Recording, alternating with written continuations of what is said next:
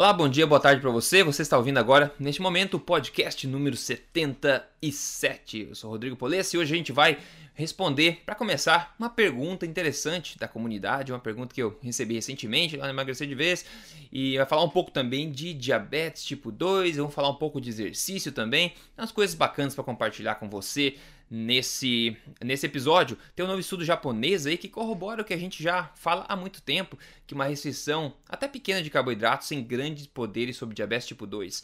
É, vamos te contar aí os detalhes por trás disso, bater um papo a respeito disso aí, eu acho que é bacana. Aliás, aguardem aí, é, eu conversei pessoalmente semana passada com uma das maiores referências mundiais hoje na reversão de diabetes tipo 2 com intervenções alimentares, que é o canadense Dr. Jason Fung, né? Eu sentei com ele frente a frente e pude fazer essa conversa com ele e eu acho que as respostas são bastante interessantes e a gente precisa espalhar esse tipo de conhecimento.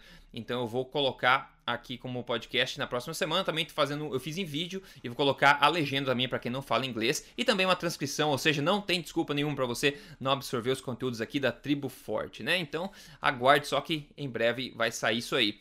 Doutor Souto, como é que tá por aí? Tudo tranquilo? Tudo, tudo em paz. Bom, boa tarde, boa tarde aos ouvintes.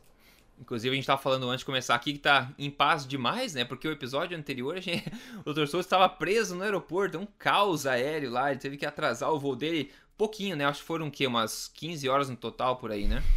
é, por aí. é. Então, realmente, dessa vez está tranquilo, sentado aqui no meu consultório, bem acomodado, tomando um chazinho. Maravilha, é exatamente isso. Então é isso aí, pessoal. A gente se comprometeu a colocar um episódio novo aqui semanalmente para você. A gente vai fazer tudo o que for possível para que isso continue acontecendo, porque até agora, 77 episódios, nós não falhamos nem uma vez. E vamos lá, para começar então, vamos começar com a pergunta da comunidade aqui, que eu achei bastante interessante. A gente já comentou esse tipo de coisa antes. Eu acho que muita gente pode se identificar aqui e ter talvez perguntas similares, né? Então vamos lá. Quem pergunta é a Maria Cecília Fernandes. Ela fala o seguinte: Boa tarde. Iniciei o estilo low carb em março em relação ao colesterol, eu tomei um susto com os resultados de agosto. É, ele já estava meio fora dos padrões, mas era bom, porém disparou. Os resultados de fevereiro a agosto são: o HDL dela era 95 foi para 131. O LDL era 128, foi para 162. Total 234 para 304. Triglicerídeos 37, não variou, segundo ela. Insulina de 4 foi para 3. E ela continua. Sei que a relação LDL-HDL melhorou, mas os índices absolutos não estão muito altos. Será que exagerei nas oleaginosas, óleo de coco ou queijo Minas padrão, como todo dia pela manhã? Agradeceria se pudesse analisar a situação, só esqueci de dizer que tenho 1,53, pesava 57 e agora peso 54. Né? Senti mais nas roupas do que na balança e talvez tinha, tenha tido ainda um ganho muscular, ela fala. Ou seja, em outras palavras, a gente vê que basicamente tudo melhorou e, segundo ela, a, o HDL subiu de 95 para 131 e o LDL de 128 para 162. Só que ela está presa aí no colesterol total, que obviamente subiu, obviamente, né? de 234 para 304. Então ela está preocupada de saber se isso é normal, se isso é danoso, se isso é benéfico, apesar de todas as uh, coisas que melhoraram aí nesse processo, nesse curto período de tempo, digamos assim. Doutor Sorto, manda ver, o que, que você tem para dizer para nossa amiga Maria? Bom, primeira coisa é o seguinte: mesmo que nós considerássemos tá, que o aumento do LDL dela fosse um fator de risco muito importante, tá? mesmo que nós considerássemos, forçosamente nós ainda deveríamos achar que ela está num risco cardiovascular menor agora do que antes. Tá? Uhum. Por quê? Porque existem múltiplos fatores de risco. São múltiplos. Tá? Uh, se eu simplesmente falasse para você, Rodrigo, assim, Uh, a pessoa tem uh, seis fatores de risco distintos para uma determinada doença. Cinco dos quais melhoraram e um dos quais piorou. Mas eu não falo que eu não dou nome para eles, eu vou só falar assim: existe uma doença, sei lá, câncer de não sei o que, tá? E existem seis fatores de risco, cinco dos quais melhoraram e um piorou. Você diria que essa pessoa está melhor ou pior? Eu com certeza diria que ela está melhor no caminho certo. Claro, pois vários fatores de risco melhoraram e apenas um piorou, tá certo? Uhum. Então, uh, é exatamente a situação aqui. O HDL, que já era bom, hum, está mais alto ainda, valores que a maioria dos médicos nunca viram na vida. Tá? É, pois é, ah, altíssimo. Uh, triglicerídeos que já eram baixos estão também muito baixos. Tá? Uh, o peso, veja bem, o peso também é uma coisa que faz parte da saúde, tá certo? O peso dela baixou, perdeu gordura. Insulina baixou também. centímetros de cintura. O que, uh, que, que, é? A insulina baixou Ela, também. A insulina baixou também. Tá, na realidade, assim, praticamente não mudou, mas a gente está vendo que a tendência é no, é no, no sentido de, de baixar mais ainda. Quer dizer, praticamente não mudou, por quê? Porque, bom, também não tem como baixar muito mais do que já está, né? Está baixíssima a insulina dela, quer dizer, ela está numa situação de saúde maravilhosa. Uh, e, no entanto, as pessoas se apegam ao número do colesterol total e ao LDL. Por quê? Porque isso foi martelado e implantado na cabeça das pessoas por muitos anos. Né? Uh, então, assim, ó, alguns comentários. Primeiro, o, o LDL, e isso é uma coisa importante de quem está nos ouvindo saber. O LDL, ou chamado colesterol ruim, por assim dizer, uh, ele normalmente não é mensurado, ele não é medido, ele é calculado. Tá? Então, o laboratório não mede esse valor no seu sangue. Ele pega o colesterol total, o HDL, os triglicerídeos, e faz uma conta, uma equação, chamada equação de Friedwald. Tá? E essa equação vai dar o resultado do LDL. Só que essa equação ela não é validada para valores extremos de triglicerídeos, ou seja, pessoas que têm triglicerídeos muito altos, ou pessoas que têm triglicerídeos muito baixos, como é o caso da nossa ouvinte, tendem a dar resultados uh, falsos de LDL, vamos dizer assim. Eu tenho certeza que o LDL deve ser mais baixo do que está dando aí no, nesse uhum. LDL calculado dela. Uhum. Tá? Mas eu estou argumentando mais longe do que isso. Mesmo que o LDL dela realmente esteja nesse valor. Quanto é que deu mesmo o LDL? Está aí na sua frente? 162. 162. Tá? Então ele está ali no, no, no, limite, vamos dizer, daquilo que até alguns anos atrás era considerado assim o, o aceitável do, do, do LDL. Tá? Um, algumas semanas atrás, num episódio anterior, nós uh, comentamos sobre um gráfico que eu acho que nós inclusive linkamos naquele podcast, tá? que era um gráfico que comparava uh, LDL, HDL e risco cardiovascular. Uhum. Tá? Uh, a gente vai linkar de novo nesse episódio, tá? Mas ele é, um, ele é um gráfico importante por quê? Porque ele vem de um estudo de Castelli, o nome do autor é Castelli, 1988, Tá? E ele é do estudo de Framingham, aquele que a gente sempre uhum. salienta, que é o mais importante dos estudos que lançou essa história toda do colesterol como fator de risco. E o que aquele estudo, o que esse gráfico mostra é que para quem tem níveis elevados de HDL, o LDL passa a ter praticamente nenhuma importância como fator uhum. de risco. Uhum. Né? Então, naquele estudo, eu, eu, eu nem estou com um gráfico aberto na minha frente, mas eu mostro tanto para os pacientes e falo tanto daquilo que eu, eu me lembro, tá? Uh, a gente tinha assim HDL desde 25, baixíssimo, até 85. 85 era o HDL mais baixo que tinha, uh, desculpa, mais alto que tinha na, naquele estudo. Veja que o HDL dela é cento e tantos. É. Tá?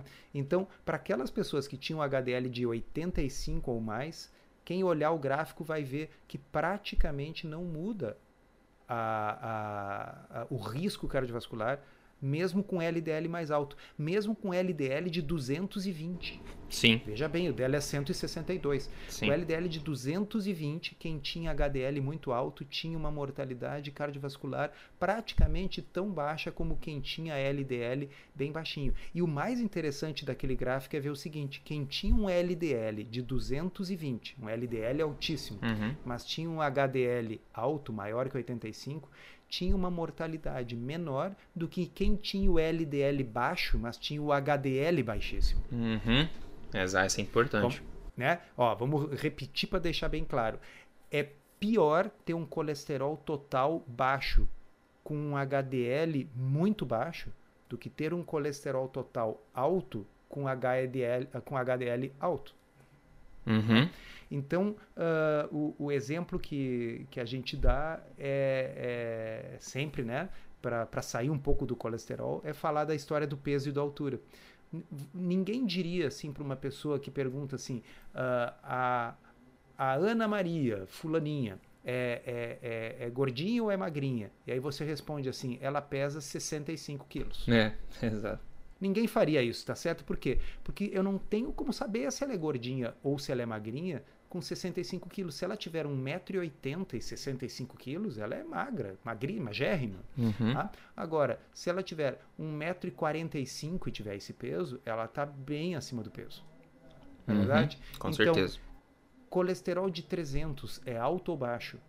Depende. Para quem tem cento e quanto que ela tem? 131 de HDL. Pelo amor de Deus, né? É. Então, quer dizer, destes 300, é, é assim que você tem que pensar. Dos 300, 131 são HDL. Lembre, pessoal, o HDL está contido dentro do chamado colesterol total. Não tem como a pessoa ter um HDL, o que é bom, alto, sem que o total também acabe sendo um pouco mais alto, porque um está dentro do outro. É, e vale lembrar, acho que a gente falou várias vezes aqui, inclusive no episódio passado, que o colesterol em si, como um fator de risco, né, perde cada vez mais força. Inclusive, as próprias diretrizes americanas tiraram o alvo, né, o número objetivo, assim, o alvo de colesterol também. Então, é uma coisa que está perdendo força. E tudo que você falou até agora, tudo que está discutindo agora, é a respeito do medo do LDL em particular ser ruim. E a gente sabe que o LDL não tem comprovação nenhuma que ele é um fator de risco independente, muito longe disso, né? E, inclusive, o LDL é muito importante para o funcionamento do corpo. Só que o LDL quando ele começa a ser perigoso é quando ele se torna oxidado, né? Só que ele se torna oxidado com o quê? Com açúcar, por exemplo. E a gente analisando as outras variáveis da, da nossa amiga aqui, a gente vê a gente vê bem que o consumo de açúcar dela parece estar bem baixo. Então, essa quantidade de LDL não deve estar oxidado, né? Na- nas diretrizes americanas, o pessoal só leva em consideração o LDL quando ele é acima de 190. Então ela está com 160. Né? Um- um- um- digamos o seguinte, por outro lado, tá? Ela chegou e colocou: será que é porque eu não estou comendo muito óleo de coco, muita oleaginosa, muita gordura e tal? Digamos que ela queira fazer um exame que fique bonito não só nas calculadoras, porque se ela pegar os exames atuais dela e colocar nas calculadoras de risco cardiovascular, ela vai estar próxima da imortalidade. É. Agora, se ela quiser que fique bonito não apenas na calculadora de risco cardiovascular, se ela quiser que o médico dela também ache bonito, se ela quiser impressionar os amigos, se ela quiser um resultado mais convencional do seu lipidograma, tá? Sim, ela poderia pensar em reduzir um pouco a gordura na dieta. Eventualmente, é- é- sabe aquele ditado assim que ah, quem nunca come determinada coisa quando come se lambuza? É, Né? pois é. Uh, eu acho que existe isso um pouco no que diz respeito à gordura em low carb. Né? A pessoa vem de, um- de um- de uma uh, restrição, de uma proibição de décadas. E aí, subitamente, a gente diz: olha, gordura não é o principal problema. O principal problema é a porcaria da dieta, é comida processada, é o excesso de carboidrato, é o excesso de açúcar. né? Pô, e aí a pessoa começa a comer gordura como se não houvesse amanhã. Às vezes, isso pode até impactar na própria perda de peso, né, Rodrigo? Com certeza. A pessoa, por exemplo, está fazendo certinho a parte do carboidrato, tirou o açúcar, tirou a farinha, mas ela come, ah, vamos dizer, toma um café com duas colheres de sopa de nata todos os dias, ah, bebe óleo de coco de colherada, ah, pede somente a carne mais gorda que existir na churrascaria, e aí lá pela Santos o peso fica estagnado, porque a pessoa está consumindo uma quantidade de gordura tão grande, mas tão grande, que o que o seu corpo queima é só a gordura da dieta e não a sua É. gordura. É. Porque né, em, em baixo, em low carb, numa dieta de baixo carboidrato, o corpo será obrigado a queimar a gordura, mas ele vai queimar a gordura que tiver disponível. Se for na- muito na dieta, vai ser da dieta. E esse mesmo tipo de comportamento, vamos dizer, de se lambuzar do, do exagero, às vezes provoca distorções no, no perfil lipídico. Então, bom, por que não? Ela pode também dar uma revisada, ver se ela não está Exagerando, nessa talvez. Fase, é, na fase do oba-oba, assim, no é, agora sou low carb, então eu como bacon aquilo, né? É. Assim, não precisa, né? Tá? Acho que isso aí é uma coisa que volte me- é assim, experiência de consultório. Frequentemente eu tenho que corrigir isso, né? A pessoa chega, já está perdendo peso, está se sentindo bem, mas no fundo a gente vê que ainda tem um pouco de exagero, que é o exagero de quem estava proibido e agora está compensando uma vida de provações, assim, é, pa- passei a vida sem poder comer um bacon, então agora eu vou comer bacon cinco vezes por dia. Aí a gente reduz para duas vezes por dia, o perfil lipídico fica bom. É, e tem, eu acho que o maior vilão, nesse caso que você está falando de exagero de, de gordura no pessoal que quer emagrecer, o maior vilão, acho que as pessoas que estão num platô, elas podem prestar atenção na quantidade e frequência de gorduras adicionadas que você tem na sua dieta, né? Que a gente sabe que não, não, não a gente sabe pela ciência que não é a gordura natural é bem-vinda ao seu corpo. Só que se você quer perder peso e você coloca extra azeite de oliva na sua salada, uma sopa de azeite de oliva, você coloca o óleo de coco no seu café todo momento, né? Você cozinha com manteiga, coloca extra manteiga no seu, nos seus legumes. Essas gorduras adicionadas não são imunes de calorias, né? Elas têm calorias, obviamente que elas têm calorias, né? Então, se você quer queimar gordura corporal, talvez você tenha que pensar aí quanto de gordura adicionada que você quer colocar na sua alimentação, né? Então é bom, que o Dr. Souto falou, dar uma olhadinha com um olhar mais sóbrio para os teus hábitos alimentares, principalmente nessa questão das gorduras escondidas, que você pode estar até sem perceber agora, exagerando no consumo também. E como a gente sempre fala, todo exagero é negativo, né? Em todos os aspectos. Então, esse é mais um deles que tem que prestar atenção. Né? É, vou dar meu, meus dois principais culpados aí para vocês. Primeiro, uh, o queijo, tá? Então, assim, o queijo pode, queijo é low carb, sim, mas poxa vida, não precisa comer metade de um queijo colonial num, numa é. sentada de Netflix, né? Tá? Então, assim, cuidar o excesso de queijo. Tá? E a segunda coisa são oleaginosas, e especialmente as ah. pastinhas pasta de é. amêndoa com pasta de amendoim, pasta de avelãs, tá certo? Aquilo é gostoso, é uma delícia, é fácil de comer de colherinha, assim, ó, pega o pote e come como quem come Nutella, né? ah, mas é low carb. Sim, mas assim, é um uh, o, o, o que acontece é aquela história assim, na natureza, vamos dizer, o ser humano evoluindo lá não tinha acesso a, a, a assim pastinha para comer, tá certo? Se quisesse ia ter que achar uma árvore, pegar lá aquelas nozes, quebrar com uma pedra para comer uma por uma. Não é assim pegar uma pastinha feita com 150 nozes isoladas, esmagadas e processadas e comer numa sentada de colher. Tá? O queijo, é, poxa vida, deve ter uns 20 litros de leite lá para fazer aquele queijo colonial lá que o cara come numa sentada, né? Então Uh, eu, eu para mim, os dois grandes culpados, viu, assim, quando a gente verifica, assim, pessoas que estão fazendo low carb, mas o troço está meio travado, é queijo, nata, né, portanto, ou seja, laticínios concentrados, laticínios gordos muito concentrados, e pastinhas de nozes ou farinhas de nozes. Uhum, uhum. Muito bem dito. Eu acho que concordo plenamente com você. O pessoal começa a ficar entusiasmado com esses bolinhos de caneca e não sei o que que você pode fazer. E a galera acha que é sinal verde para comer quanto quiser, né? Não é bem assim, né? É. Não é bem assim. Então, é, dá para fazer, é low carb, com certeza é melhor fazer, vamos dizer, fazer aquela, aquele café da tarde de uma tarde chuvosa de sábado com essas coisas do que com carboidratos. Isso não tem nenhuma dúvida. Só não pode ser a base da alimentação do sujeito. Se o sujeito está perdendo peso comendo isso, acho que está bem, mas se está meio travada a perda de peso, é, é, olha, os culpados principais costumam ser esses. Perfeito. Não perderás a noção, né? Vale o ditado sempre. Mantenha sempre bom senso. Maravilha, eu acho que tem várias dicas interessantes que você que está ouvindo pode talvez aplicar no seu estilo de vida alimentar aí. Agora, o próximo ponto que a gente quer falar aqui é o um novo ensaio clínico randomizado japonês publicado neste mês de agosto no jornal Clinical Nutrition. Eles estudaram 66 pacientes com diabetes tipo 2 e separaram eles em dois grupos. O primeiro grupo faria uma dieta restrita em calorias, né? Ou seja, comeria menos, calcularia menos calorias, comeria menos. E o segundo grupo recebeu somente uma orientação, que é comer menos do que 130 gramas de carboidratos por dia e mais nada, né? Sem restrição calórica nenhuma. Agora veja, né? A gente já falou isso várias vezes aqui. Esse estudo é para meio que estudar o low carb também. Foram 130 gramas de carboidratos por dia, né? Isso, na minha definição de, de baixo carboidrato, não entraria na definição, mas isso vem a mostrar mais uma vez o poder da estratégia, dessa estratégia, até quando a intervenção é leve. E como falei com o Dr. Souto antes de começar aqui o podcast também, está comentando sobre esses 130, né? Se você imagina 130 gramas de carboidratos por dia, é baixo sim para uma pessoa que está acostumada a comer 300, 400 gramas, né? Então nesse estudo eles colocaram 130 gramas de carboidrato para um grupo como única ressalva e o outro grupo eles diminuíram a quantidade calórica. A intervenção durou seis meses e no final os resultados foram os seguintes: a hemoglobina glicada do grupo da, do low carb caiu em média 0,65 pontos, enquanto se manteve inalterada no outro grupo, que comeu menos calorias. Né?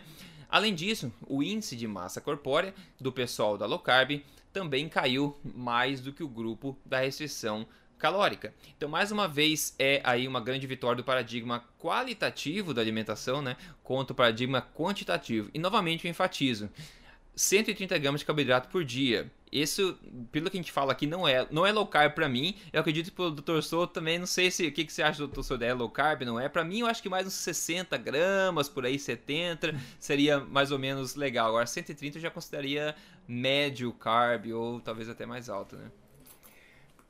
É, é, sabe o que, que eu acho? É, eu tenho a impressão que talvez culturalmente uma dieta low carb seja uma coisa complicada lá no, no Oriente. Uhum. Uh, eu já vi estudo japonês, estudo coreano, nos quais eles chamam de low carb algo que a maioria do mundo não chamaria.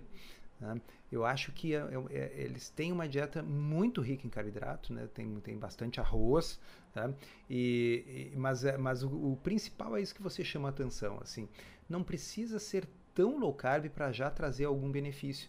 E, e, e, basta haver uma redução de, de carboidrato moderada para que, mesmo sem reduzir calorias, a gente tenha um resultado melhor do que a dieta tradicional, com um monte de carboidratos e com calorias restritas.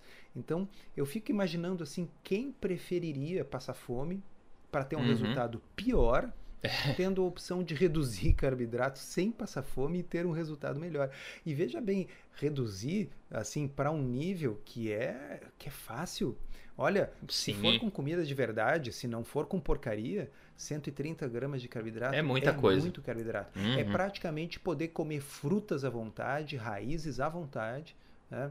E, e, e, a pessoa ainda vai estar tá dentro de 130 gramas. Porque é difícil. Eu, eu, eu, eu dou como exemplo para as pessoas, assim, eu sempre digo, ó, pensa em batata.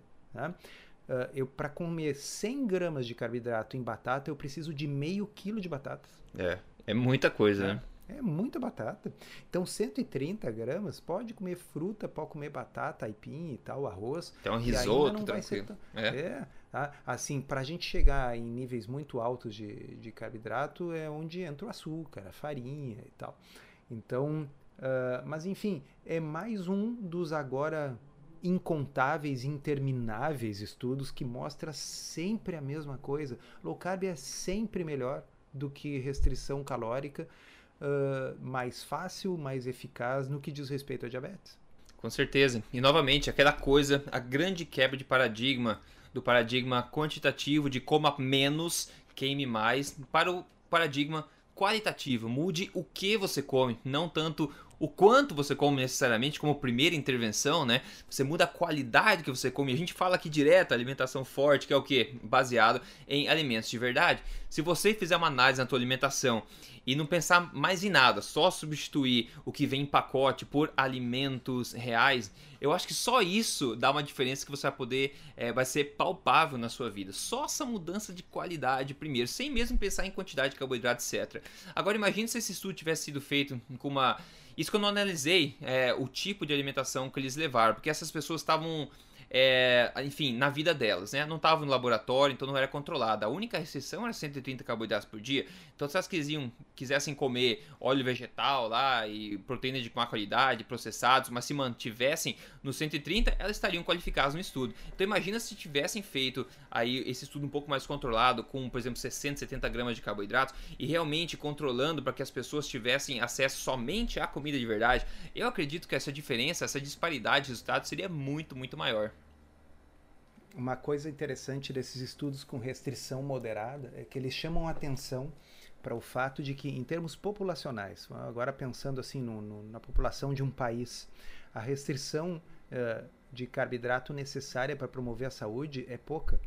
Né? Uh, nem, nem, nem falaria em restrição, é, é, é, basicamente o tipo de alimentação que é capaz de promover a saúde é uma alimentação que tem um pouco menos de carboidrato do que a atual. A Nina Teicholz, autora do Gordura Sem Medo, e aqui abrimos o parênteses. Vocês que estão nos ouvindo não leram ainda esse livro, pessoal. Primeira vez lá, que a gente está né? falando, hein? é leitura obrigatória, é livro-texto agora, assim, é livro-texto da Tribo Forte, assim, né? É que nem assim, na faculdade tem lá a disciplina tal, tem o livro-texto da disciplina. O livro-texto nosso aqui é, é Gordura Sem Medo. Tá? Então, a Nina explica ali uh, justamente o fato de que nos Estados Unidos até a, a uh, acho que os anos 50 por aí, o pessoal comia cerca de 40% de carboidratos na dieta. Uhum. E depois da introdução da pirâmide alimentar, depois que o governo americano colocou os pés pelas mãos, uh, aumentou para 60%. Uhum. Tá? Então, assim, uh, para você que aquele seu amigo, eu ia dizer uma palavra, mas vamos dizer assim, aquele seu amigo chato? Uh, diz assim. Uh, ah, mas não tem nenhum país do mundo que não coma pão, não tem nenhum país do mundo que não coma carboidrato. Tá, eu sei que não tem, mas não precisa também, tá certo? Basta um país do mundo consumir uma quantidade um pouco menor de carboidrato. Então, assim, ah, mas na França eles comem pão. Sim, em todos os países se come pão. Agora, na França se come menos carboidrato do que nos Estados Unidos. Uhum. Ok? É fato isso. Tá? Uhum. Uh, e então, às vezes, é uma questão de limiar. Obviamente, aquilo que a gente sempre fala, né, Rodrigo? Para a pessoa que já está doente, já está obesa, já está diabética, uma restrição de carboidrato mais severa vai produzir um resultado mais eficiente. Isso está comprovado. Tem até uma meta-análise de 2017 mostrando exatamente isso. Quanto maior a restrição, maior o bom resultado. Mas para termos populacionais, esse é o tipo do estudo que mostra assim intervenções leves do tipo Pessoal, vamos diminuir esse excesso de pão, esse negócio de ficar achando que pão integral é muito melhor do que pão branco. Simplesmente diminua o pão, diminua o açúcar, comam mais saladas, carnes, peixes, aves, tá certo? E frutas que se quiser, mas menos pães, coisas feitas com farinha e açúcar. Só isso, só essa intervenção light assim, já seria um negócio absolutamente fantástico em termos populacionais. Veja bem, 130 gramas de carboidrato. Isso é, assim, para mim, isso seria a festa do carboidrato. Com certeza. E uma, uma coisa interessante a respeito dessa questão de carboidrato. A gente já falou, mas é sempre bom falar de novo. Carboidrato ruim é aquele carboidrato que é ruim, né? A gente sabe, o carboidrato de comida de verdade, ele não é tóxico para uma pessoa que está com uma, uma vida saudável. Agora, um carboidrato, qualquer carboidrato, uma pessoa que está sofrendo de intolerância a carboidratos, que é diabetes síndrome metabólica, vai colocar mais lenha no fogo. Agora é um exemplo de, de que populações que têm alto consumo de carboidratos, como a gente está falando aqui dos, dos japoneses, que comem muito arroz, tem lá, o falou dos coreanos também, a gente tem os chineses também, sempre comeram muito arroz, muito arroz, até macarrão na verdade. Tailandeses comem também, eu lembro uma vez na Tailândia que eu peguei o café típico tailandês e veio uma sopa de arroz, mas era muito arroz, tinha pouco líquido, tanto arroz que tinha.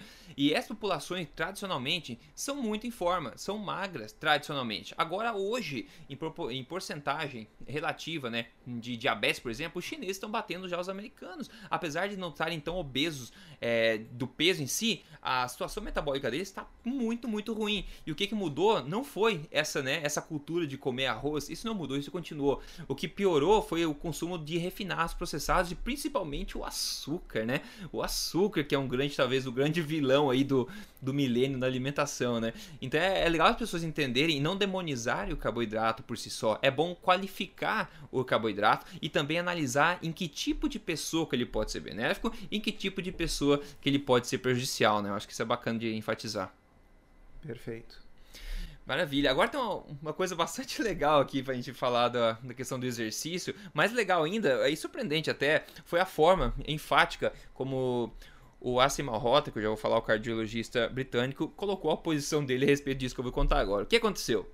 Bom, o Public Health England, né, que é o departamento de saúde da Inglaterra, ele anunciou publicamente, bem recentemente aqui, que 10 minutos de caminhada acelerada por dia pode ser um objetivo mais atingível do que os recomendados 10 mil passos por dia para manter a saúde, para uma saúde aí legal.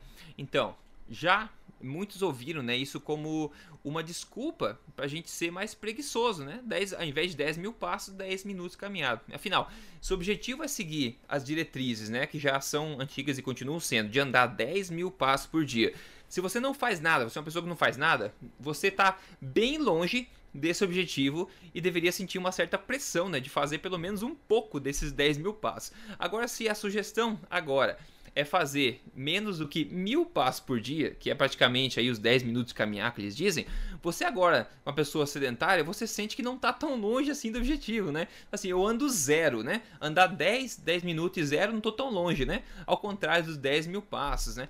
Então isso pode ser ruim. E veja o que o cardiologista é, britânico, como eu falei, o Dr. Asim Malhotra, disse muito enfaticamente no jornal. Olha, eu até traduzi aqui que foi bastante, bem sutil a opinião dele, doutor Pessoal.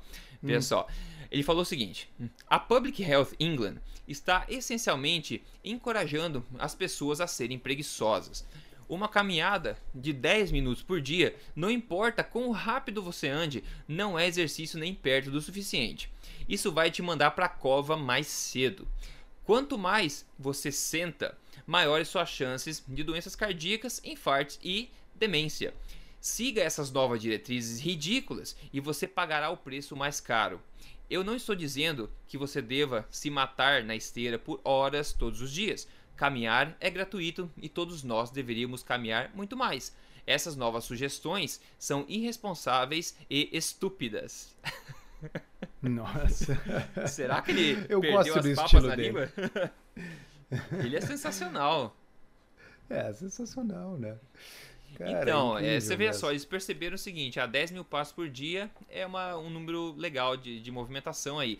Eles pensaram, ah, mas as pessoas estão ocupadas hoje em dia, ninguém consegue andar 10 mil passos, então por que a gente não sugere, ao invés, tipo 10 minutos de caminhada é, por dia? Eu, eu acho que 10 minutos é melhor que zero, mas essa, esse ponto do, do Assen aqui eu acho que é bastante é, significativo também, porque as pessoas vão ver só essa nova diretriz, digamos, eu vou entender os 10 minutos como, como sendo o goal, né? O, o alvo, como sendo o objetivo final e não mais os 10 mil passos. Então acho que eles vão sentir uma menos, um pouco menos de pressão.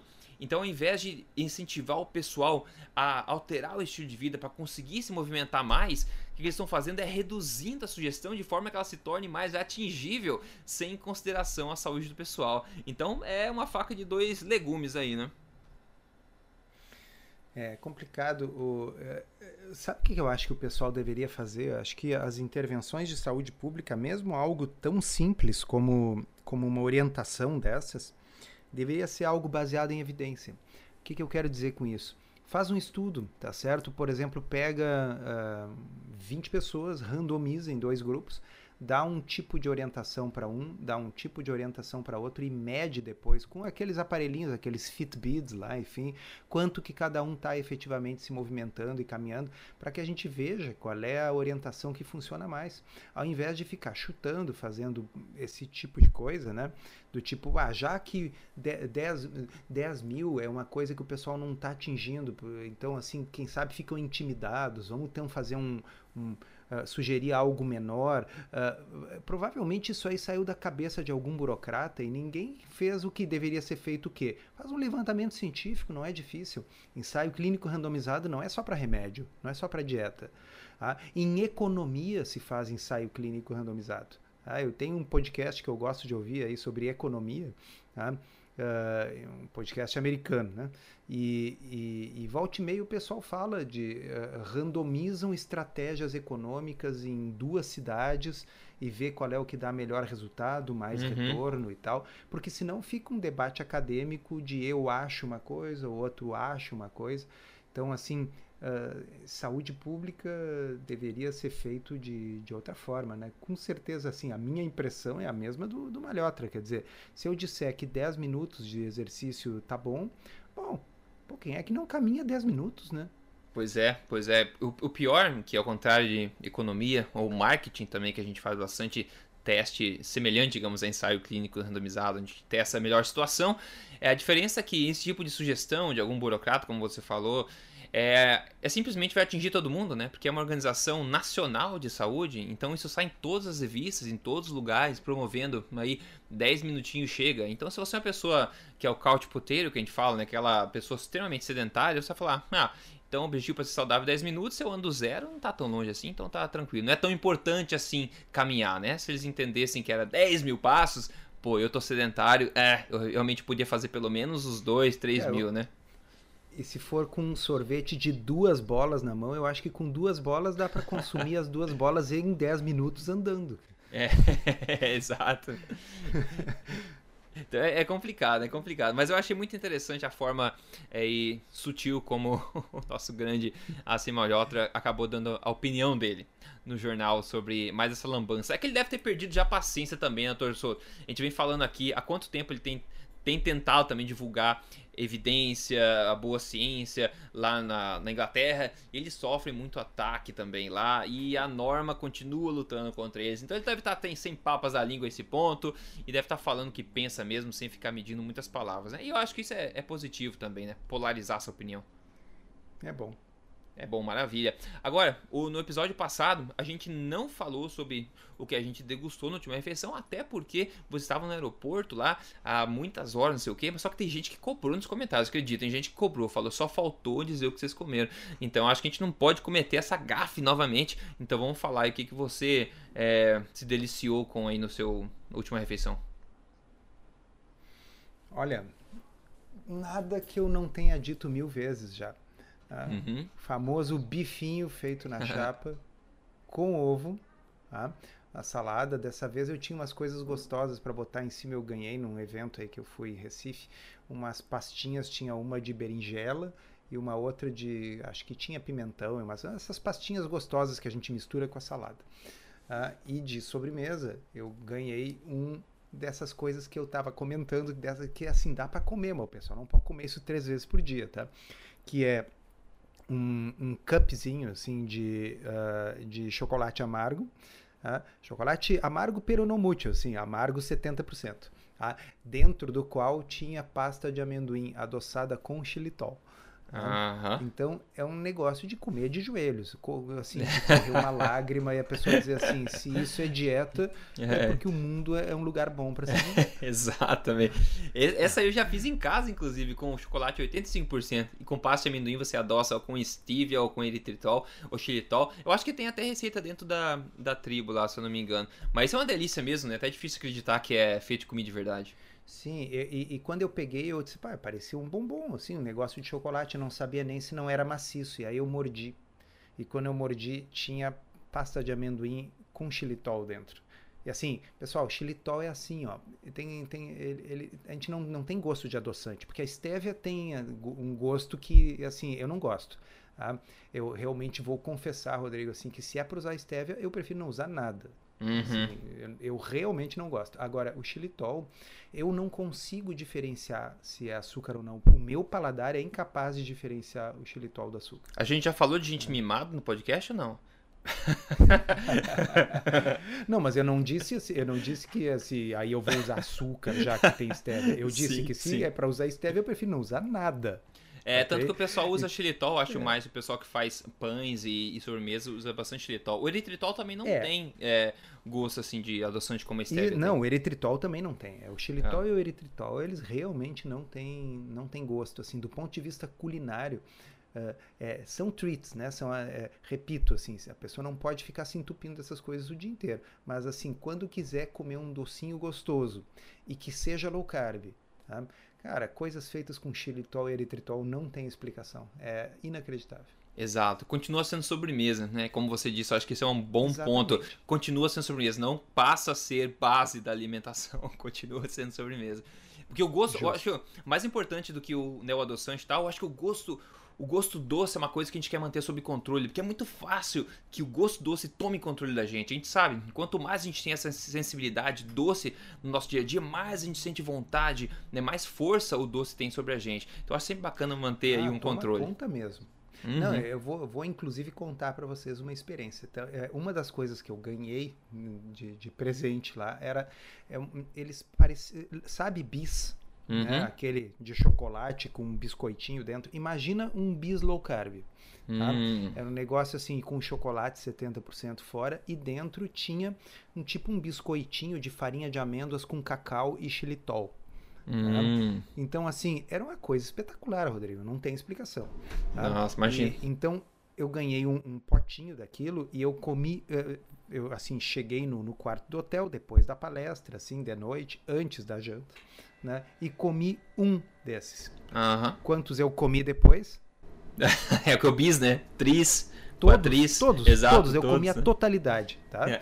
Então, assim, uh, uh, o, e a coisa não tinha açúcar, ela era adoçada com xilitol, Aham. eritritol. Então, assim, a compulsão alimentar, ela é provocada pelo gosto doce.